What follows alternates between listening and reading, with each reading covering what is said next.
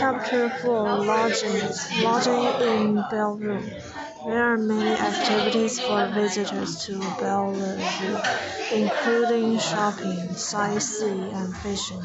There, where, uh, but where do visitors sleep? Some visitors enjoy the outdoors. They pitch tents and go camping at the camping campsite, or they stay in lakeside cabins. Tourists on a budget stay in their youth hotel, hostel. They also offer budget hostel and motel.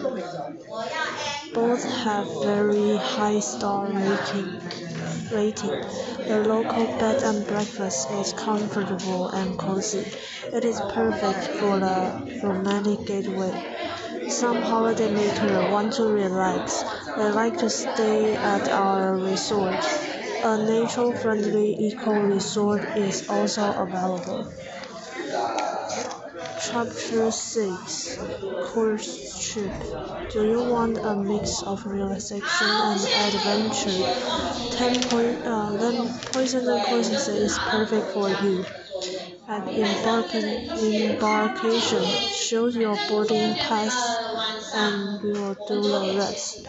Our reporter take your luggage right to your cabin, and courses directly tell you about activity on the ship.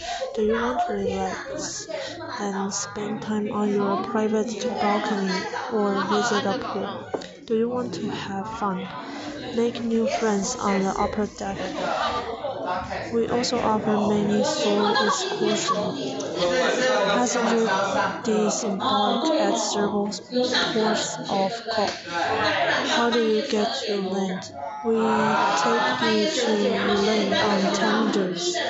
Call us today to learn more. Chapter 7 The Convenience of Trains Imagine you are travel, you are traveling. You watch a beautiful scenery as you travel. At night, you sleep on a comfortable bed.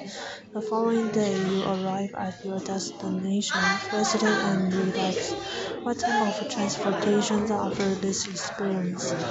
Train travel. It is a popular way to get around get around, just follow these simple steps to travel by trail. First, you go to the train sta train stations and you find the ticket kiosk. Next, an attendant helps you check the timetable. The timetable shows where uh, shows when trains depart. Third, you choose a one-way or round-trip ticket. Is your destination is your destination far away? Then take an overnight train. Next, you buy your ticket. Now you are ready to catch the train.